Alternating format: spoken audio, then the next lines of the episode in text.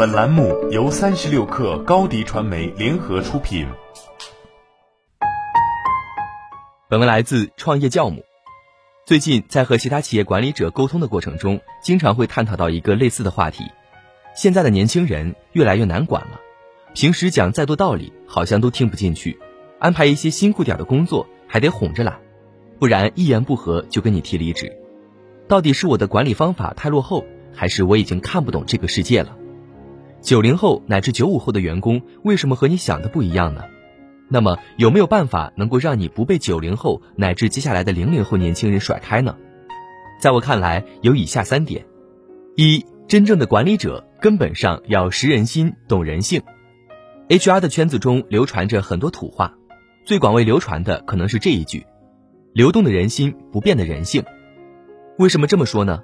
管理者需要解决的问题，看起来是不同代际的职场人不同的行为习惯的问题，但根本上其实还是人心和人性的问题。不同人对世界的认知是不同的，我们不可能去要求新一代的职场人用我们的视角去看待问题和处理问题，这样在某个程度上也会扼杀了他们的创造力。但在变化的岗位、工作经验、工作习惯之外，什么是不变的呢？每个人的人性是不变的。作为管理者。你首先要解决的就是员工为谁而工作的事。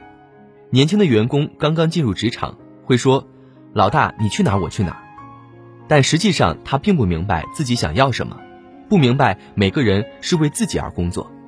管理者只有帮助员工认识到自己的真正诉求，再将员工的目标和团队的目标相结合，才能够让员工具备主人翁精神。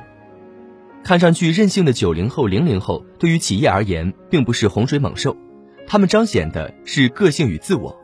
当管理者能够从他的角度出发去理解他、认识他时，融入团队的他们会成为企业组织创新的一股重要力量。看上去任性的九零后、零零后，对于企业而言并不是洪水猛兽，他们彰显的是个性和自我。当管理者能够从他的角度出发去理解他、认识他时，融入团队的他们会成为企业组织创新的一股重要力量。二。管理者要掌握扎实的技能，在掌握识人心、懂人性的能力之后，对于管理者而言，最重要的是拥有岗位相匹配的专业能力。阿里的管理三板斧就是一套专门培养初中高级管理者的课程。而对于不同层级的管理者，我们要求的核心能力也分成了不同的三个层次。第一个层次是初级管理者的经理技能，一个初级管理者必须学会三件事。第一，怎么招人，怎么开人；第二，怎么做团队建设；第三，怎么拿到结果。组织发展就是要告诉初级管理者最应该练习哪些招式。当时我们花了一个月的时间调研了一百个经理和主管，把他们每天、每周、每个月干的事儿，从开早会开始全部写下来，最后提炼出了初级管理者必须具备的三个核心能力，开发成为公司的必修课。第二个层次是中级管理者的管理者发展，高级经理和总监必须学会三件事：第一，闻味道；第二，揪头发；第三，照镜子。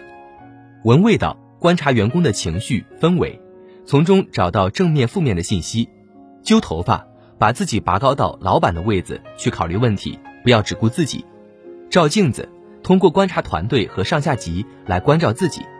第三个层次。高级管理者的三门必修课：文化、战略和组织能力。文化是基业长青的基石，战略是方向，是业务，组织能力是人。这是作为高级领导必须要学会的三个课程。这九门课并不能涵盖不同企业、不同层级的管理者需要的能力。相比于照搬照抄阿里的管理三板斧，作为管理者，更重要的是你要明白什么能力是你安身立命之本，什么能力能够让你未来更值钱。三，管理者要成为一台深度学习的机器。什么叫深度学习？是我们一定要把一个东西研究透了，弄明白它应该怎么用，然后在工作中去运用它。首先是你要有一个良好的工作习惯，从日报、周报、月报到早起早睡、适度冥想，都是为了让你的大脑能够保持深度思考的能力。第二是你要学会去听非常严肃的体系化的内容，然后想办法在工作中应用落地。相比于体系化的学习，碎片化的内容只会让你越学越焦虑。假如你的老板在外面学习了八套不同的管理体系，稻盛和夫、阿米巴、华为、阿里、美团，当他回到企业内，希望你能够将管理体系落地的时候，你一定会疯掉。当你能够将深度学习获得的体系化内容应用落地，联系到自己的工作场景，在自己的工作场景中不断串联运用，并通过这样的实践真正改变做事的结果时，它才是一个真正好的学习回路。回到最开始的问题，一代人成长的环境决定了他的认知，而当你能够掌握这三个管理者的底层逻辑时，去理解对方所思所想，打破代际之间的隔阂，也就不再成为一个难题。只有管理者以人为本，视人为人，企业才能在未来的竞争中脱颖而出。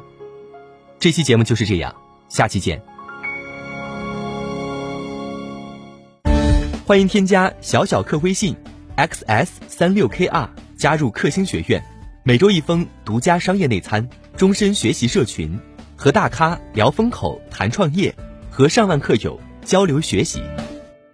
高迪传媒，我们制造影响力。商务合作，请关注新浪微博高迪传媒。